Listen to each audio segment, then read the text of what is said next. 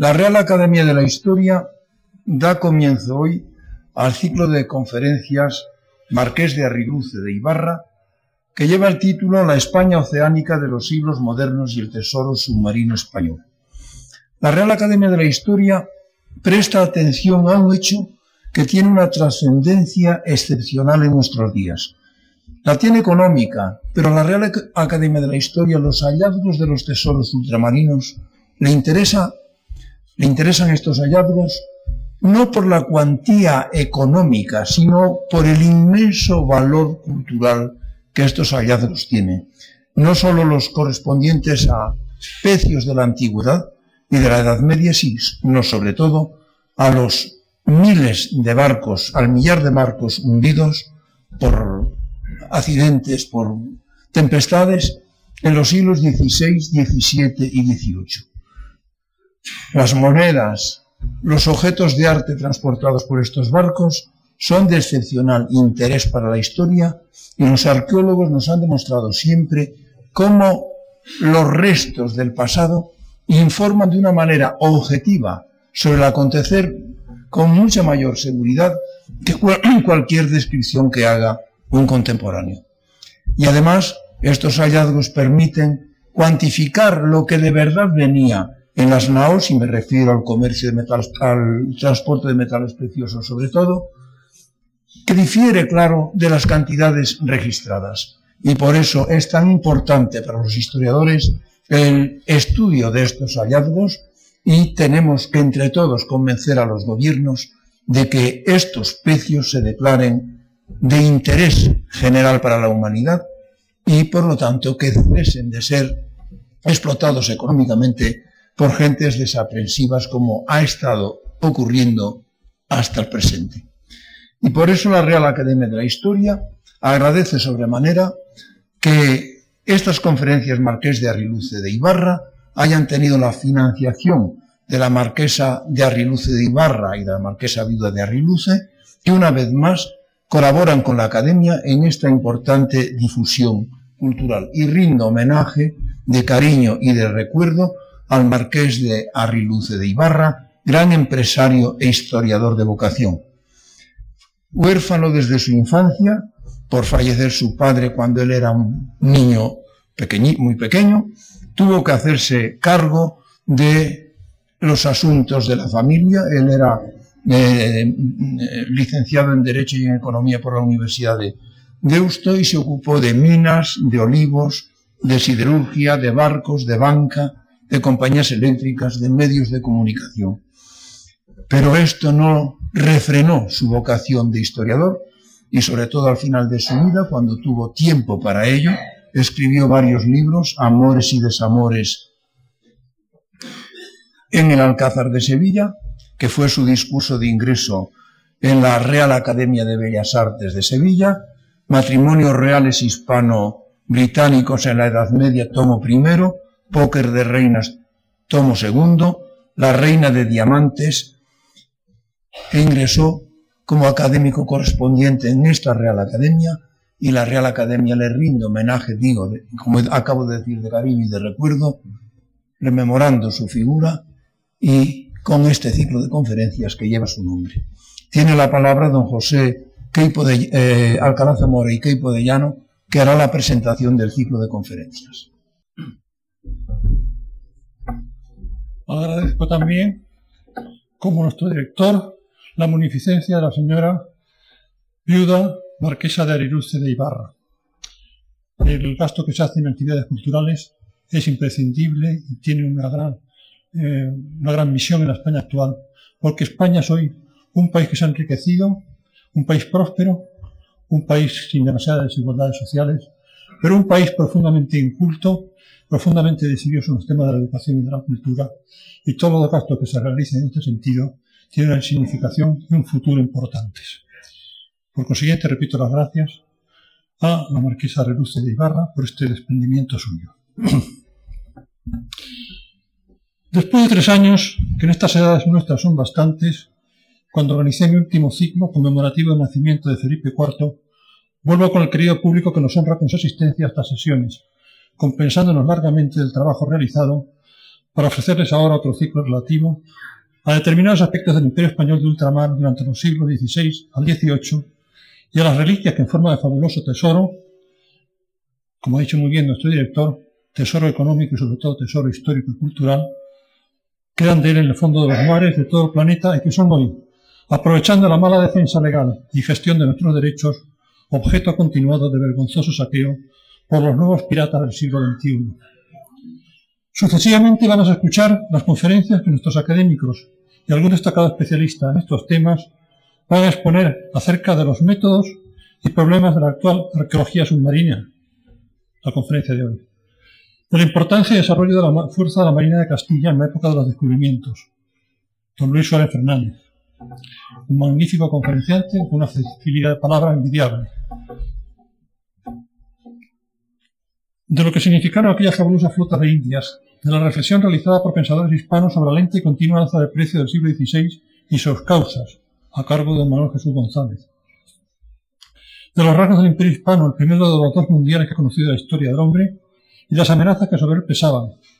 De los cañones que desde los barcos de la fortaleza lo defendían, de cómo se preparaban los 600, 800 o 1000 hombres que montaban un navío de línea del siglo XVIII en esos instantes terribles previos al combate, en el puente, en el largo puente donde 15 cañones a cada banda eh, formaban un verdadero infierno en el momento del combate. Esta conferencia a cargo de Hugo así como las dos anteriores bajo mi responsabilidad. Del expolio de nuestro tesoro submarino, de cómo empezó y de modo bastante abrupto hundirse el edificio imperial hispano y en fin a contemplar en los momentos previos a su separación de la metrópoli el esplendor de aquellas Españas ultramarinas tan por delante en muchos aspectos de los recién independizados Estados Unidos de Norteamérica y no digamos de otros mundos coloniales europeos. Estas tres conferencias correrán a cargo de don Juan Manuel Gracia, de don Luis Miguel Enciso y de don Gonzalo Vanes, el director de la Academia. Quisiera que estas charlas, en los instantes tristes que vivimos de fanáticos patriotismos liliputienses, insolidarios y estúpidos, porque todos los amores, desde los locales a los universales, caben o deben caber sin necesidad de herirse en la bolsa de los afectos, en estas horas absurdas de eclipse y maltrato del patriotismo español, sirvieran para que sintiéramos el orgullo de un pasado común, en el que todos, todos, desde los gallegos a los catalanes, a los vascos, a los andaluces, a los manchegos o a los aragoneses, participaron entonces. Y no olvidemos que los españoles que vivieron los tres siglos, que los españoles adultos que vivieron los tres siglos que van de 1500 a 1800, fueron menos que los españoles que viven ahora y que los españoles que construyeron nuestro gran siglo de oro, nuestra época de mayor esplendor, son la tercera parte de los que vivimos ahora en España. Es por eso dijo alguien que hay un momento superior a la especie humana, que es la España de 1500 a 1700. Y para que comprendamos que si somos algo más que un pequeño mediano país en el mundo de nuestros días, es porque nuestra cultura y nuestra lengua tienen un tamaño mundial, mucho mayor que nuestra península, que nuestra economía y que nuestra población. Todavía quiero insistir con unas palabras que recoge la contraportada del libro que tendrán a su disposición en el último día de las chapas, el día 18 de abril. Conviene recordar a los españoles de hoy la formidable obra civilizadora y constructora de un continente llevada a cabo por sus antepasados durante los 300 años de la Edad Moderna, que no tiene parangón con la obra realizada por ninguna otra nación colonizadora salvo Roma y que ha ensanchado de modo decisivo las fronteras del pequeño mundo europeo y de la cultura occidental en el planeta. Pero los españoles, que deberíamos sentirnos orgullosos de tales antepasados, de tal obra y de tal historia, con la universidad actual de la lengua hispana y su literatura como mayor logro, casi siempre preferimos dilapidar este otro tesoro cultural luchando contra nuestro principal idioma ibérico, el de todos, como si no fueran compatibles e ignorando y parcelando, mediante hostiles argumentos absurdos, el riquísimo pasado común como si tampoco cupiéramos todos en él. Le voy a hacer la palabra a don Martín Almagro. Don Martín Almagro es una de las eh, cabezas más capacitadas en el terreno de la arqueología, entiende mucho de la arqueología submarina y tenemos que darle las gracias porque ha hecho un esfuerzo en circunstancias familiares muy difíciles para preparar esta conferencia. Muchas gracias a todos.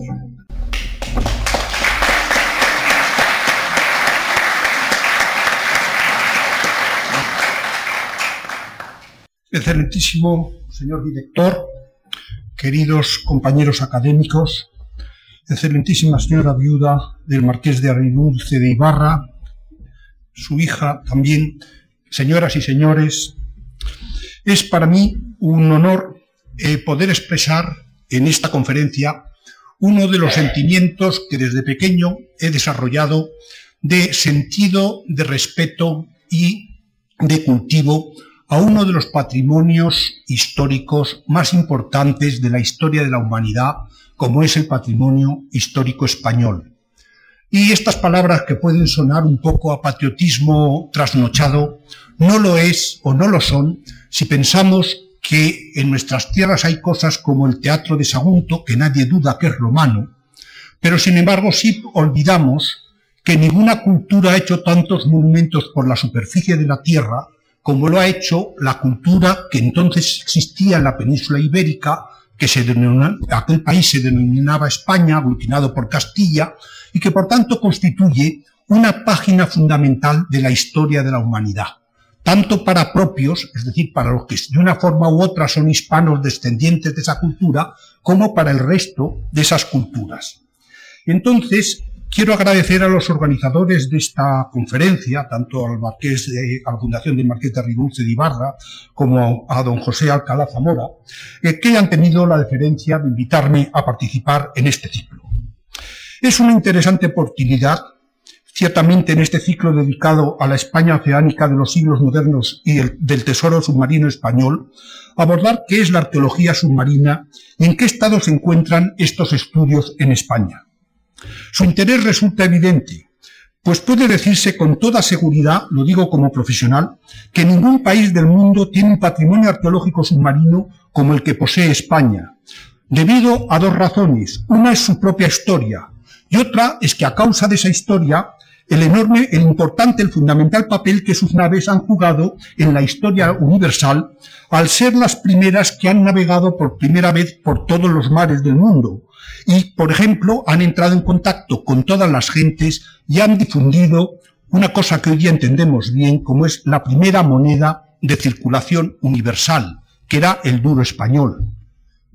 Sin embargo, el desconocimiento hacia nuestra historia y la falta de sensibilidad hacia todo lo referente al mar, a pesar de que somos un país esencialmente marinero, somos una península, casi una isla, lo mismo que la falta de sensibilidad hacia nuestro rico patrimonio histórico, que es desde, por supuesto, de los primeros del mundo, no se trata de hacer un ranking, pero sí de tenerlo presente, hacen que este rico patrimonio haya sufrido y siga sufriendo cada día un grave deterioro.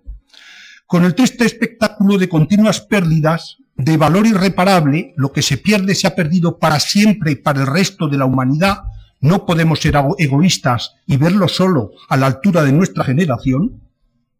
Y eh, en este sentido, basta con ver la prensa o, analizar por internet y ver cómo las medidas que se toman, si alguna vez se toman, son tardías y no son eficaces.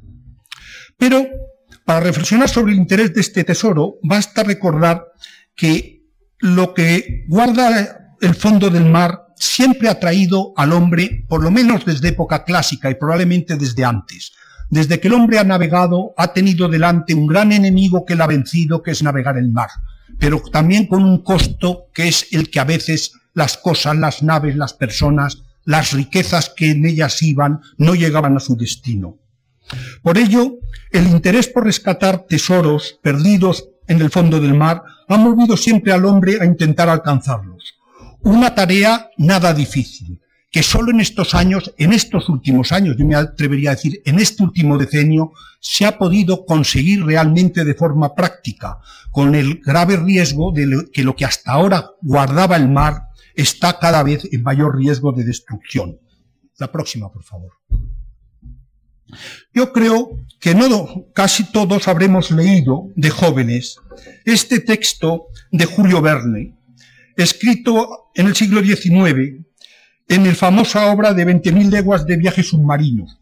¿Quién no se ha sentido atraído de niño por las aventuras aquellas maravillosas? No quiero leerlo todo, sin que basta la pena recordar estas, estas frases. Hombres de la tripulación equipados con escafandras, que cada uno se imaginaba a su manera, se ocupaban de inspeccionar toneles medio podridos cofres desventados en medio de restos ennegrecidos.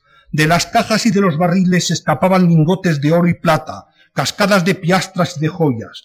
Cargados del precioso botín, volvían al Nautilus y regresaban a por más objetos. Es decir, esta lectura de una de las obras más difundidas de la humanidad, como tantas otras eh, creaciones literarias, han elevado a un plano mítico, para bien y para mal, esos tesoros perdidos de las naves españolas, porque lo que está ahí reflejando eh, Julio Verne no es ni nada, nada más ni nada menos que los barcos hundidos en la ría de Vigo cargados de los tesoros que llegaban de América. Por tanto, solo este mito ya bastaría para pensar que esos barcos son un patrimonio de la humanidad, no son propiedad ni siquiera de nosotros, quiero decir, de España como heredera del gobierno propietario de esos barcos, sino que por su dimensión cultural trasciende ese hecho. La siguiente, por favor. Ese interés que he comentado antes por descubrir los tesoros del fondo del mar ha movido a la humanidad siempre. Tenemos noticias de Aristóteles estudiando las campanas con aire para poderse sumergir. Conocemos el caso del rey Perseo, vencido por los romanos, que tiró su tesoro para que no lo recuperaran los romanos, los romanos intentaron recuperarlo con buceadores especializados ya en la antigüedad. Basta con ver los estudios de Leonardo da Vinci, que dedicó su mente privilegiada a tantos aspectos de la técnica, también lo dedicó, por supuesto, a estos aspectos. Tenemos, hay noticias de cómo al llegar en el Renacimiento el interés por las antigüedades, el cardenal Próspero Colonna, en 1477, ya intenta recuperar las famosas eh, naves hundidas en el lago de Nemi para sacar esos tesoros que tenían, según el mito, desde tiempos de Calígula. E igualmente en España tenemos la tradición de los estudios que se hicieron para salvar algunos de los pecios, de los trabajos que se hicieron para salvar algunos de los pecios que habían quedado sumergidos. La siguiente, por favor. Sin embargo, la arqueología submarina es uno de los aspectos de los campos de la arqueología más recientes que existe. Puede considerarse que solo nace a partir de 1943 al inventarse la escafandra autónoma tras asociar distintos inventos que se habían hecho pocos años antes, eh, obra de Jacques Cousteau, todos lo hemos visto a través de sus obras de divulgación, por el cine, por la televisión, pero supuso no solo conocer el fondo del mar, sino dar un paso adelante fundamental para poder estudiar esos aspectos del hombre relacionados con los restos conservados bajo las aguas. Eh, pronto empezó las primeras excavaciones. En 1948 se excava el pecio de la Cretien, después el Gran Condué, y junto a él el iniciador de la arqueología sistemática, es decir, de aprovechar estos avances técnicos para la arqueología, fue uno de mis profesores, Nuno Lamboglia, que trabajaba en Ventimiglia y que excavó el pecio que se encontraba en Albenga, creando el Centro Experimental de Arqueología Sotomarina de Albenga, que es el primero que se dedica exclusivamente con barcos especializados a la arqueología submarina y que realizó los primeros trabajos también en España, digamos, especializados. No cabe duda que esta rama de la arqueología cada día despierta eh, mayor interés, porque como ha dicho la eh, arqueóloga francesa Françoise Maillet, no es especialista en submarinismo, pero es un arqueólogo que ve los, eh, estos aspectos, dice, cada excavación submarina nunca aporta siempre lo mismo, pero es fundamental para conocer la arqueología submarina. Está hablando solo del Mediterráneo. Y dice, el estudio que se hace en el fondo del mar es diez veces más rápido y más eficaz que los que se realizan en tierra, porque tienen, entre otros aspectos, la ventaja de que debajo del agua las condiciones de conservación son excepcionales y lo que raramente encontramos en tierra lo encontramos debajo del mar, como son todos los aspectos de la materia orgánica, la madera, los objetos de hueso, etc. Es interesante cómo hallazgos espectaculares se han sucedido precisamente desde el avance de la tecnología en los años 60. La siguiente, por favor. Creo que todos habremos oído hablar del famoso Basa, que, eh, mandado a hacer por Adolfo II, Gustavo Adolfo II de Suecia, con 64 cañones, para mayor prestigio le quiso añadir un puente más, el día de la votación zozobró y se hundió en el puerto de Estocolmo. hay que reconocer que en esos años, en cuanto avanzó la tecnología, hicieron una magnífica labor de recuperación y hoy día es una joya del Vasa Museum en Estocolmo. ¿Por qué no se hace eso con un galeón que se puede hacer exactamente igual? Es una pregunta que yo creo que todos nos hacemos. No menos espectacular, por ejemplo, la próxima, han sido las excavaciones en el sudeste de Turquía del pecio de Uluburun, de la Edad del Bronce, cargado de lingotes chipriotas, no quiero extenderme, de estaño, de vasos que podemos saber que había pasado por Chipre, que llevaba una tripulación siria y que entre otras cosas debía llevar una princesa de Tele Lamarna, porque llevaba el escarabeo de oro, una joya distinguidísima que solo es del ámbito real, que de la, de la reina Tilly, la esposa de, de Amenofis III. Fíjense qué documento más interesante, seguramente se iba a casar con algún príncipe del Egeo, iba en ese barco que por las circunstancias que fuera, una tormenta probablemente, encalló en Siria y se hundió a 40 metros de profundidad. Otro hallazgo espectacular, podríamos contar cientos, la siguiente por favor, es el que descubrió un submarino nuclear de la Marina de Estados Unidos, el NR-1. A través de sus sistemas de sonar encontró a 400 metros de profundidad dos pecios fenicios conservados ahí tal como cayeron desde el 800 antes de Cristo, con todo su cargamento, incluso sus anclas que pueden ver por las esquinas. Eh, por último, como ejemplo de estas cosas de la arqueología submarina que a todo el mundo llama la atención y que por eso generan tanto interés, la próxima, por favor, podemos ver algunos de los restos que están sacando ahora los franceses en el famoso faro de Alejandría, que era una de las maravillas de la antigüedad. Se hundió en un terremoto, hubo un fenómeno de subsidencia, quedó debajo del mar, en estos momentos están sacando estatuas impresionantes, como las mejores de Egipto, porque de todo Egipto las habían recogido los Ptolomeos para concentrarlas en ese monumento que era el monumento de prestigio como puerto, como entrada a Egipto. Pero de todos estos tesoros, que no cabe duda que son importantes, creo que si todos se ponen juntos, palidecen ante el descubrimiento de lo que son los galeones españoles. No solo por sus fabulosos tesoros, sino sobre todo, como también ha dicho el director y el organizador de las conferencias, porque son el testimonio fehaciente de las primeras relaciones de todos los seres humanos entre sí. Sin embargo, conseguir que estos tesoros, que todos estos objetos se conviertan en documentos al servicio de la humanidad nuestra y de los que sigan, es una tarea difícil. La siguiente, por favor. Para ello, cada vez la tecnología ayuda más. Aquí tenemos el Calipso de Cousteau con sus batiscazos, sus sistemas de barrido, sus sonares, cada cinco años se hacen obsoletos, cada vez los hay mejores, los piratas los utilizan, desgraciadamente el gobierno español no, vamos siempre por detrás, pero no cabe duda que la tecnología no es suficiente. Además de eso hace falta un rigor y un estudio. Cuando tocamos un pecio nunca más estará como estaba. Un documento lo leemos y vuelve a ser el documento. Una excavación arqueológica al excavarla se destruye. Luego eso exige no solo el excavarlo, sino sobre todo el saberlo transmitir hacia atrás, hacia el futuro, que es publicar y conservar. La siguiente. Por tanto, el trabajo de la arqueología es muy complejo, enormemente atractivo. Primero hay que situar, hay que hacer cuadrículas, dibujar, con topografía hoy día automática se consigue muchísimo, con las turberas se saca la tierra que no es necesario, es un proceso en el que no me puedo alargar, la siguiente. Después hay que sacar los objetos, aquí pongo una foto histórica, no, hoy ya no se sacan así, es la nave Albenga del año 50, la primera excavación submarina, en cambio pongo aquí cómo sale una estela tolemaica del faro de Alejandría realmente em, son cosas que difícilmente una excavación en tierra puede dar esa riqueza de hallazgos. No digamos un galeón. La siguiente, por favor.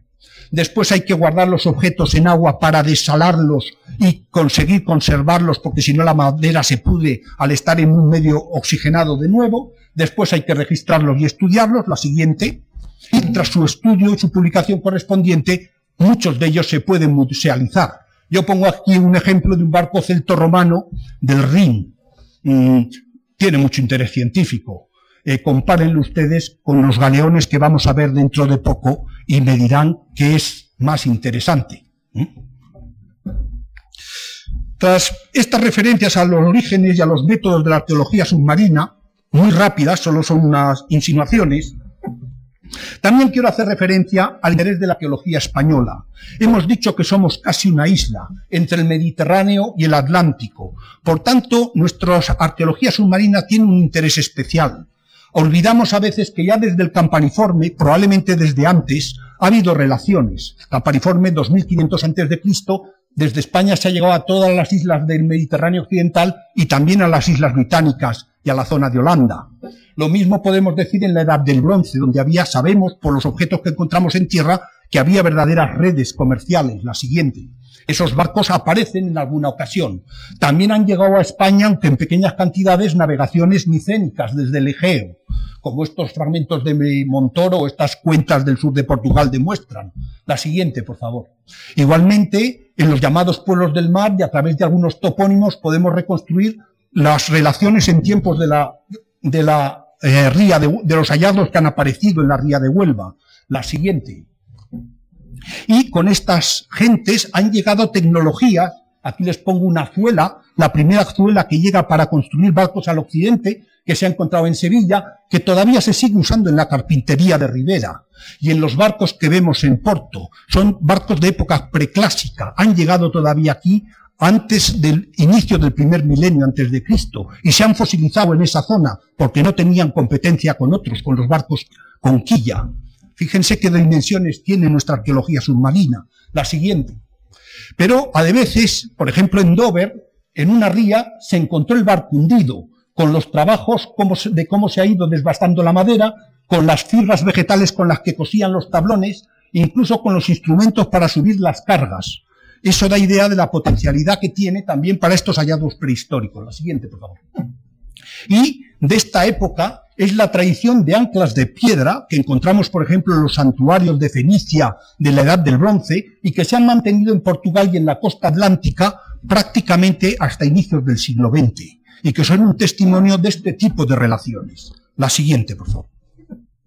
Prueba del interés por la navegación en España es que incluso aparecen representados en el arte rupestre, como este abrigo de Laja Alta en, la zona de Cádiz, que han visto barcos, algunos con eh, de carga, otros incluso con sus eh, es decir, con sus espolones, que son barcos de guerra, es decir, llamaban la atención de la gente, la navegación ha jugado un papel importante en nuestra ideología y en nuestra mitología popular, la siguiente.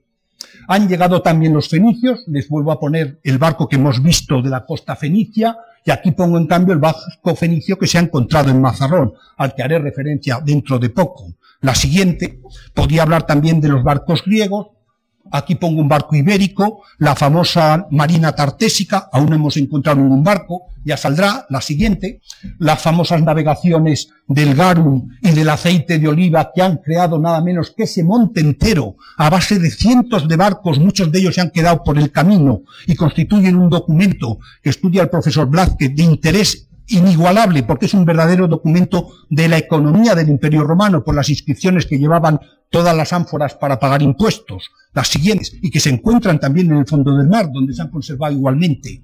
Incluso nuestra tierra es la tierra de las navegaciones míticas. En un caldero navegó Hércules por el estrecho de Gibraltar, un caldero que le había dejado a Apolo el sol para que fuera al lugar del sol de medianoche. Es decir, hasta ese campo mítico forma parte de este testimonio. La siguiente, por favor. Pero, aparte de eso, la arqueología española nació justo cuando nacían el resto del occidente de, de, Europa, aunque con elementos mucho más breves. Yo quiero aquí recordar las figuras de Antonio Beltrán y del almirante Bastarreche, que en los años 40, poco antes de la invención de la escafandra autónoma, todavía usando los sistemas tradicionales, hicieron las primeras inversiones, diríamos, oficiales en las aguas de, de, Cartagena. La siguiente, por favor. Y esta arqueología eh, forma desde entonces parte muy importante de la recuperación de nuestro patrimonio histórico. Sin embargo, eh, la situación no es todo lo optimista que debiera ser. En este desarrollo de la arqueología española desde hace esos 60, 70 años podemos distinguir eh, tres fases. Hay una fase previa que son los hallazgos de los pecios españoles que, como tenían tesoros, siempre se intentaban recuperar. Por ejemplo, hay una, una obra de Pedro de Ledesma, manuscrita en la Biblioteca Nacional, sobre pesca de perlas y búsqueda de galeones, explicando cómo se puede sumergir bastante tiempo con trucos que a veces eran verdad, otras veces suponían la muerte de los que lo intentaban. Hay también una Real Orden de 1787 de Fernando VI que crea eh, perdón, hay una orden de Fernando VI para que manda recuperar y, y que se procure recoger de cualquier persona en cuyo poder paren todos los cántaros, vasijas u otras cosas, chicas o grandes, así de barro como de cualquier metal, que se hayan sacado de las excavaciones que se hacían para construir el arsenal del puerto de Cartagena.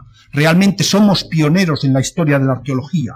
Lo mismo que Carlos III en 1787 da una orden para crear escuelas de buzos en los departamentos marítimos del Ferrol, Cádiz y Cartagena, con un reglamento que estuvo vigente hasta 1922. En el siglo XIX se usan los buzos y va a ser la escafandra autónoma lo que va a cambiar este panorama. Sin embargo, la llegada de la nueva técnica no fue acompañada del correspondiente desarrollo, diríamos, legislativo y administrativo. Hubo una primera etapa desde los años 50 eh, hasta los años 60 en lo que predomina sobre todo el Centro de Recuperación de Investigaciones Submarinas, que son gentes aficionadas, muy buena voluntad, localizan 400 pecios, hoy día están todos robados, porque si tú localizas un pecio y no lo cuidas, no das más que la pista para el ladrón. Dejas abierta la puerta del Banco España, le dices que está en la calle de, en la plaza de las Cibeles y es mucho más fácil llegar a ello. Una segunda etapa fue la creación de los patronatos de excavaciones arqueológicas de las provincias marítimas, que curiosamente organizó mi padre. Tuvo el primer barco especializado en España, que sin embargo por mal manejo acabó prácticamente hundido pegó con una roca y, se quedó estropeado.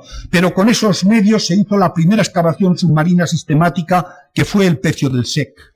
Y luego hay una tercera etapa a partir de los años 80 en que toda la arqueología submarina se descentraliza a las comunidades autónomas. Y lo que es sorprendente, que a partir de entonces se olvidaron, también se había olvidado antes, hay que reconocerlo, que existía una arqueología submarina que no es puramente local, que es precisamente la más importante de España, la que hace referencia a los pecios de los galeones, que son esa página de la historia universal. No es posible contar cómo funciona toda la arqueología submarina, pero quiero dar un repaso rápido. Hemos visto la anterior, por favor, perdón, la anterior. Es el pecio de Lesorres que está al sur de Barcelona. El casco que ven a la izquierda fue robado al, descubrirse. Ha desaparecido en el mercado de antigüedades, no hemos sabido más. Este se ha recuperado en Barcelona, es un casco etrusco del siglo V. La siguiente. Aquí, en cambio, pongo un barco cargado de eh, tinajas con eh, pescado eh, encontrado en esa misma zona que es del siglo XIV.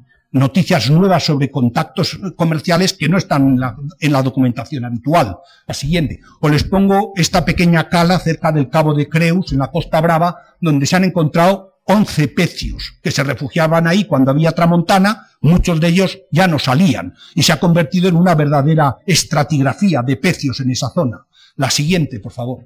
En Mallorca es tal vez el cruce de comunicaciones más importante del Mediterráneo occidental y entonces todos los barcos que iban a la península o salían de la península con mercancías pasaban por ella.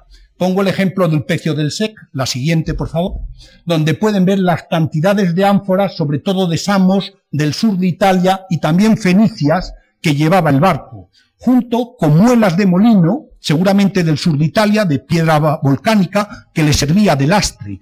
Demuestra buena tecnología para saber navegar. La siguiente, por favor. También había todo un cargamento de vasos preciados hechos en el Ática para venderlos en la península ibérica la siguiente, por favor. Pero aunque los vasos y los objetos de bronce eran griegos, sin embargo, los sellos para marcar la propiedad y los grafitos indican que eran navegantes púnicos y da idea de la complejidad de relaciones y de los documentos, no sé cómo decir, que jamás imaginaríamos desde tierra si no tuviéramos estos hallazgos submarinos. La siguiente, por favor. En Mallorca podríamos contar muchos más pecios, San Jordi, o por ejemplo el de Cabrera 3, con las grandes ánforas de aceite en dos filas puestos en el fondo de la nave y las pequeñas cubriendo los huecos. Eso quiere decir que era navegación de altura, no de cabotaje, porque eso no se puede quitar sin que la nave se descentre, y por tanto era un barco que iba seguro desde Cádiz, de donde vienen esas ánforas, a llevarlas a Ostia para que acabaran en el, en el testacho famoso de Roma, habiendo servido para la alimentación de la urbe. La tormenta les obligó a refugiarse en Cabrera, se hundió y ahí se quedó. En la costa de Valencia me basta poner el Apolo de Pinedo, que salió el año 1963 y que estudió el profesor García Ibellido, una de las piezas de bronce más eximias aparecidas en la península ibérica. Como todo el mundo recordará, los famosos bronces de Riace que salieron en Italia. ¿no? Es una obra, es copia romana, pero de un autor griego del siglo II, una gran obra o el pecio de Montferrer, que es aún, es probablemente uno de los más importantes pecios que hoy día se conocen en el Mediterráneo, con un cargamento de más de 1.200 ánforas, puede ser que llegara a 2.000 ánforas, perfectamente organizadas, ánforas de Garu, que iban desde Cádiz seguramente hasta Roma, y lo mismo que he comentado antes, no iban haciendo cabotaje, pero una tormenta seguramente les ha obligado a refugiarse en Javea, donde se quedaron hundidos. La siguiente. Más sorprendente es que si alguien coge Google, esas cosas que hay ahora por los ordenadores, y mira en el mar menor de Murcia, la playa, no sé si ven ahí debajo de la playa un cuadrado negro, los puntitos blancos son los barcos, el cuadrado negro es una plaza y otro cuadrado que se ve más grande ahí arriba es un templo. Es una ciudad sumergida de la que no teníamos noticias y seguimos sin noticias porque nadie la ha excavado, nadie se ha molestado en buscarla. Y está a disposición de cualquiera simplemente con buscar a través del email estas páginas. Fíjense qué maravillas ofrece la técnica y qué riesgos si se nos adelantan otros. La siguiente, por favor. O los colmillos de elefante que llevaba un pecio que estaba justo a la puerta del Mar Menor. O no digamos la famosa rada de Cartagena, que ha llenado el Museo de Cartagena de cientos y podrán ser miles de ánforas si se sigue trabajando. La próxima, por favor. O el pecio de Mazarrón II, que he comentado antes, el más importante barco fenicio que se ha podido excavar, porque los que están a 400 metros de profundidad se han documentado, no se han podido excavar, y que nos ofrece hasta la marca, el, el escarabeo, el sello del propietario y las ánforas de la comida de la tripulación, porque lo que llevaba era estaño y plomo, es decir, productos típicos de la península ibérica que nos ayudan a comprender el desarrollo. La siguiente del puerto de Cartagena son todos esos hallazgos que pongo ahí y podría poner bastantes decenas más. Es decir, son de esos puntos de concentración prácticamente sin parangón en el Mediterráneo. Por desgracia, ya desde tiempos de Fernando VI, mm, destruyéndose, mal estudiados, no suficientemente conocidos a pesar de que el Centro Nacional está en Cartagena, pero no todavía plenamente operativo, y eso que lleva 20 años creado. Y no lo tomen como crítica personal, sino como deseo de que las cosas funcionen. O el caso de Cádiz, que era el famoso santuario, el más famoso santuario marino de todo el Mediterráneo. A su alrededor, fíjense qué figuras de bronce que salen, pero salen casi por casualidad. Falta un buen trabajo de sistematización. Hoy día con los detectores de metales que hay submarinos, etcétera, se podría mejorar muchísimo ese trabajo. La siguiente. O la ría de Huelva que he comentado están las armas famosas del depósito, pero también el precioso casco, el más hermoso casco griego que ha salido en España, que precisamente está en la Academia de la Historia, procede de un dragado de la vía de Huelva. No se han hecho más trabajos. Fíjense qué cantidad de cosas que quedan por hacer. Y ya pasamos al tema que tanto nos llama la atención,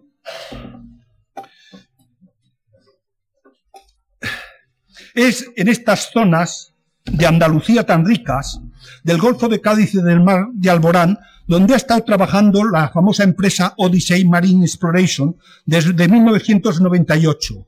Teóricamente dicen que buscando al Sussex, pero un barco inglés. Pero, de hecho, han estado sin control durante meses y meses haciendo unas labores que por ley es necesario hacer acompañado. Yo no puedo excavar por tierra, aunque sea académico y sea profesor de universidad, sin permiso. ¿Cómo se hace eso sin permiso? Son preguntas que planteo. Eh, claro, en esa zona se tienen documentados aproximadamente 500 pecios. ¿Cuántos habrá tocado? Porque no había control. Sacó 500.000 monedas de plata que se ha podido, con casi absoluta seguridad, eh, decir que vienen de Nuestra Señora de las Mercedes y han salido como las han sacado sin saber quién es ni quiénes son los responsables. Seguimos sin saberlo, dónde han estado los fallos. Si no sabemos dónde han estado los fallos, los volveremos a cometer.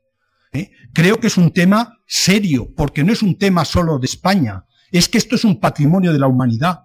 ¿Qué pensarían ustedes si yo monto una compañía para sacar el oro de la tumba de Tutankamón, fundo el oro o vendo el oro y el resto que sea lo que yo sea? ¿Sería posible eso en el siglo XXI? Pues parece que en algunos campos de la arqueología lo es. Y yo creo que es un tema de reflexión colectiva. Es cierto que hay una responsabilidad de la Administración, pero yo creo que también hay una responsabilidad colectiva de todos nosotros, que además es un trabajo enormemente bonito. Pocos temas de la arqueología son tan atractivos como este. Pocos temas de la arqueología se pueden autofinanciar como es este.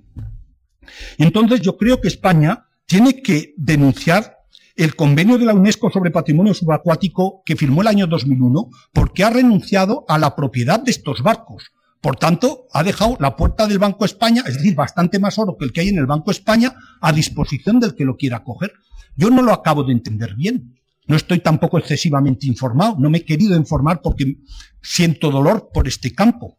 Pero creo que es un tema de reflexión colectiva y que si Estados Unidos y Inglaterra no han renunciado a sus derechos, ¿por qué tenemos que renunciar nosotros que tenemos mucho más derechos y mucho más intereses detrás de esos derechos? Por supuesto, en correspondencia con los países coparticipantes de España en el momento en que esos galeones eran operativos. No se trata de acumular riqueza, se trata de que no se pierda una cultura que hemos creado y que es patrimonio de la humanidad.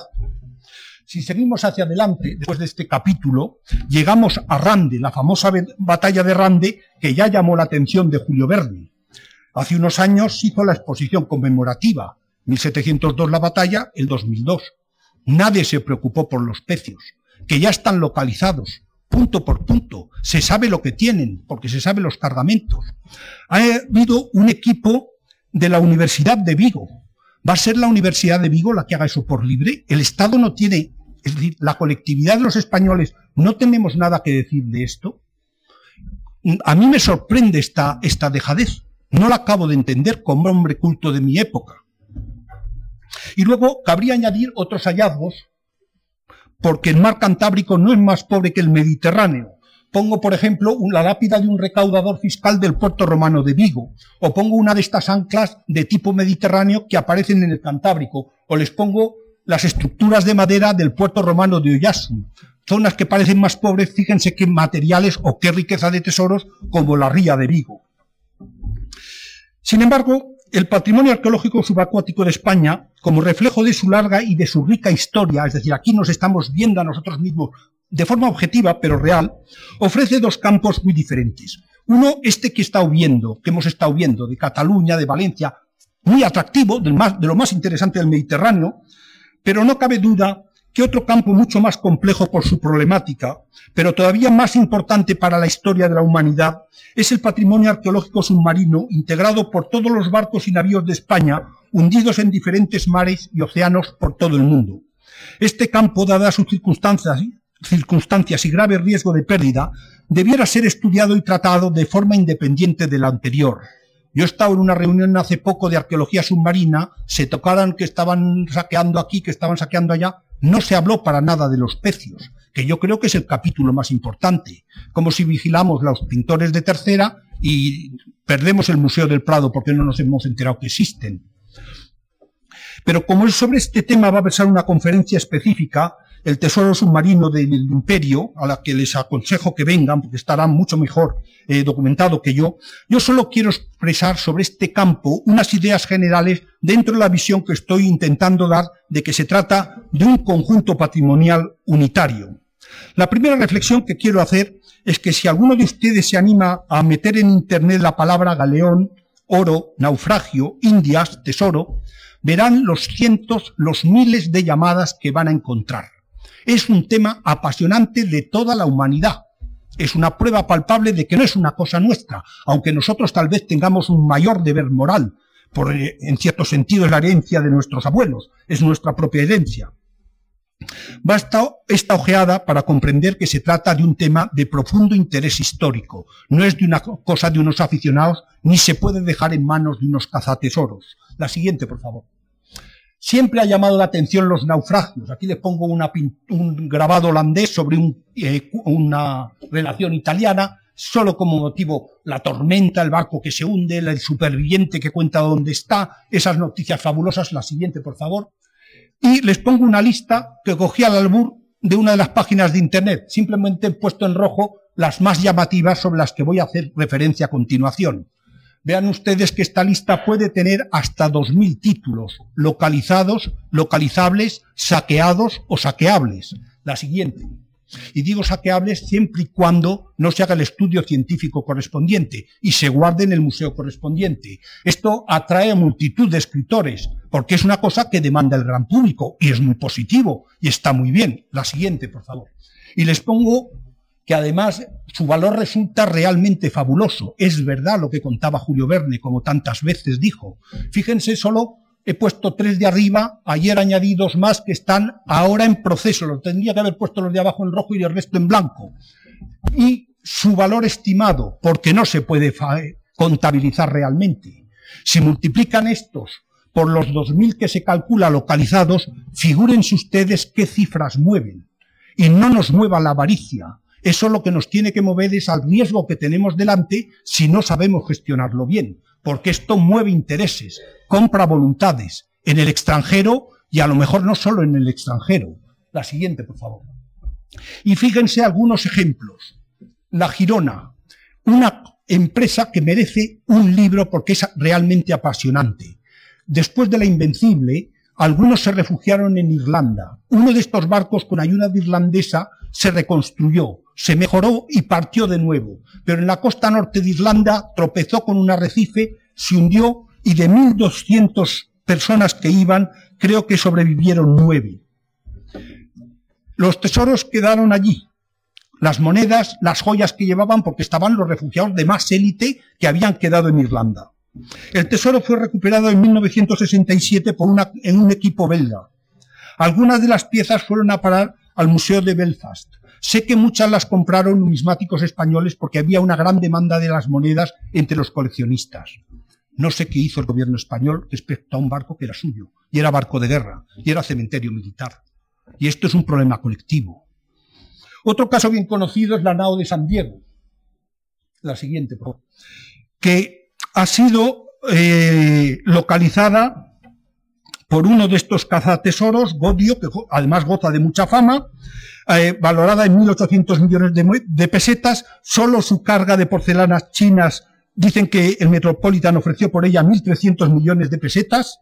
En cualquier caso, después de la excavación, tuvo el cuidado de por lo menos reenterrar el pecio para que se conservara bien. Y aquí pueden ver algunos de los objetos que ha ofrecido este, este pecio. La siguiente. Otro caso más escandaloso es el de Nuestra Señora de Atocha.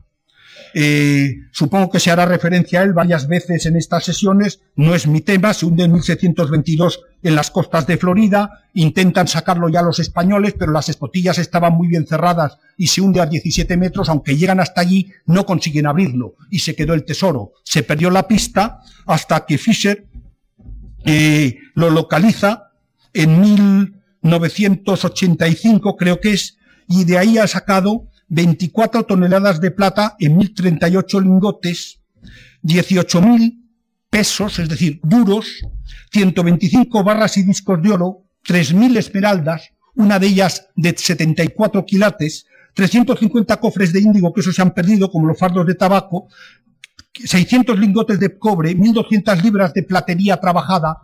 Fíjense solo un yacimiento de estos, porque son yacimientos arqueológicos, qué cantidad de información, pero además qué cantidad de riqueza que encuentran, que suponen. Durante años ha sido una referencia internacional y ha conseguido tal prestigio que con el dinero ha montado una, una fundación, el Maritime Heritage Society Museum, que todavía conserva buena parte de la colección, aunque otra parte la ha vendido. Y, por ejemplo, España se gastó, según he leído en Internet, 250 mil dólares en adquirir unos objetos que le pertenecían. La siguiente. Lo mismo puedo decir de la felicidad, pero no quiero aburrirles a ustedes con casos y detalles. Este es el barco que llevaba todo el tesoro de los jesuitas cuando Carlos III los expatria y recoge todo el dinero, lo lleva a la península como propiedad del Estado. Una tormenta el día de Viernes Santo hunde la barcaza que iba a llevarlo al barco que lo traía a España y se quedó dos tercios aproximadamente, un tercio lo salvaron, dos tercios se quedó allí. Ahora lo han recuperado. Incluso la vajilla de plata, de lo normal, de la época. ¿eh? La siguiente, por favor. O el Beatriz y otros pecios de la isla de la zona del Río de la Plata. La siguiente, por favor o el San José de Mozambique, que está ahora en estos momentos vendiéndose por internet su, su, carga. Me lo anunció uno de los amigos que tengo numismáticos. Las monedas son españolas. ¿Por qué? Portugal formaba parte de España y esa plata servía para ese comercio universal, que era la moneda que servía y valía lo mismo en China que en Oriente Próximo, que en cualquier sitio del mundo. Y esa es la documentación que suponen estos pecios. Quiero ya ir terminando. Aún quiero poner dos ejemplos más. La siguiente en Internet cinco cañones de bronce, piezas espléndidas, joyas de cualquier museo para cualquier coleccionista, no digamos, encontrados en Colombia, están a disposición del que los quiera comprar. Por supuesto, vienen de un precio español. La siguiente, por favor. Y frente a eso, con muy buena voluntad, los servicios de guardacostas de la Guardia Civil, esto es lo que recuperan.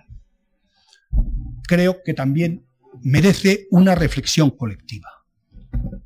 En conclusión, yo no quiero dar con esta conferencia un aspecto negativo. Creo que lo que tenemos que hacer es descubrir el tesoro que son los tesoros sumergidos de los galeones españoles y entre todos ponernos a la obra de que no se pierdan para el resto de las generaciones.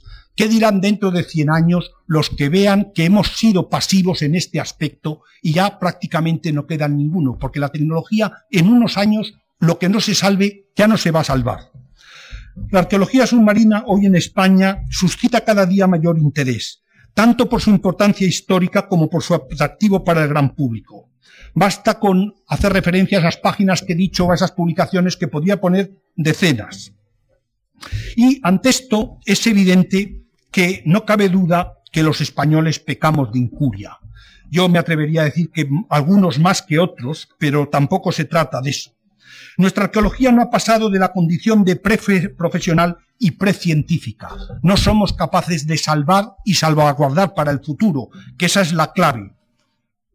Y las instituciones que se han creado, Museo Nacional de Arqueología Marítima de Cartagena, el Centro Andaluz de Arqueología Subacuática o el centro que hay en Cataluña, este muy local, eh, con una filosofía muy localista, eh, no han pasado a tener operatividad eficaz qué es lo que cuenta, qué es lo que cuenta. Es decir, que hay un centro de arqueología submarina en Andalucía, ocurra lo del Odisei, pues te deja por lo menos perplejo. Mm. Es cierto que cuando se ocupan, las cosas funcionan mejor. Por ejemplo, el Ministerio de Asuntos Exteriores una vez se ha presentado cuando descubrieron dos barcos, la Juno y la Galga, en las costas de Virginia, se demostró que eran propiedad española y el Tribunal Supremo de Estados Unidos dijo y obligó a una empresa privada a no actuar en esos pecios. Pero si seguimos sin actuar nosotros, ¿qué va a pasar con ellos? Es decir, creo que hace falta no solo una labor pasiva de perseguir, que puede ser también importante, sino sobre todo de actuar. En consecuencia, como resumen de lo que estoy comentando, yo me atrevería a leer, o me permito recoger y resumir, las conclusiones del reciente informe al que ha hecho referencia el director hace unos, hace unos momentos, que rehizo la Real Academia de la Historia sobre el estado de la arqueología submarina en España. La filosofía es que España, como propietaria real y moral, tiene la responsabilidad cultural de todos los pecios de su bandera. Muchos de ellos son barcos de guerra y otros son barcos de registro. Estos pecios constituyen, por tanto, una responsabilidad cultural irrenunciable por formar parte de su patrimonio histórico, que comparte con los países antiguamente integrados en la corona de España, una idea además muy bonita. Estos barcos, al margen de las riquezas que puedan contener, constituyen en sí mismos yacimientos arqueológicos de valor universal, recordemos a Julio Verne, pues representan, entre otras cosas, el testimonio más fehaciente de la primera navegación organizada por todo el mundo y del primer desarrollo de las comunicaciones a escala global, así como la primera vez que ha existido contactos humanos a escala planetaria y que ha existido una moneda de valor universal aceptado por todos. Sin embargo, estos yacimientos en los últimos años están siendo robados y destruidos de manera progresiva a medida que aumenta la tecnología, que precisamente es la que debiera permitirnos, eh, permitir eh, aprovecharlos y recuperarlos. En consecuencia, y como conclusión de las consideraciones expuestas, la Real Academia de la Historia quiere reiterar una serie de conclusiones que yo me atrevo a hacer públicas aquí y exponerles a ustedes la siguiente, resumidas, porque creo que es un tema que afecta a toda nuestra sociedad, particularmente a nuestra generación. En primer lugar, que se actúe con celeridad y eficacia. Tenemos que procurar recuperar el tiempo perdido. Segundo lugar, que se constituya una comisión interministerial. Tienen que estar eh, los militares, el mundo naval, tiene que estar asuntos exteriores, tiene que estar, por supuesto, cultura, tiene que estar educación. Es una labor de todos, porque a todos nos afecta. Eh, seguramente bajo la máxima autoridad del Estado. Luego que se ponga a disposición los medios humanos y económicos es rentable, pero también es una, es una obligación moral de nuestra generación. Que se inicie de forma inmediata el rescate de un pez, el que sea, los de Rande, el que acaba de salir en Santo Domingo, tantos casos que tenemos, solos o acompañados. Tampoco es una cosa de privatización, decir es que esto es mío, es patrimonio cultural, eso es de la humanidad. Que se cuente con la iniciativa privada. Hay ideas, hay personas. Cuidado con la iniciativa privada para trabajar, no para robar. Creo que se sobreentiende. Es una cosa muy delicada. 500 millones de dólares en monedas mm, no es un tema fácil tampoco en ese aspecto. Y sobre todo, que se declaren patrimonio de la humanidad. Es decir, que la tumba de Tutankamón no puede ser hoy día expoliable para sacar oro, tampoco un galeón. Yo creo que con estas reflexiones habremos ampliado, habremos cumplido sobradamente si conseguimos que sean realidad en todo o al menos en parte, con la obligación más importante que corresponde a nuestra generación para preservar hacia el futuro uno de los grandes patrimonios históricos de la historia de la humanidad. Muchas gracias.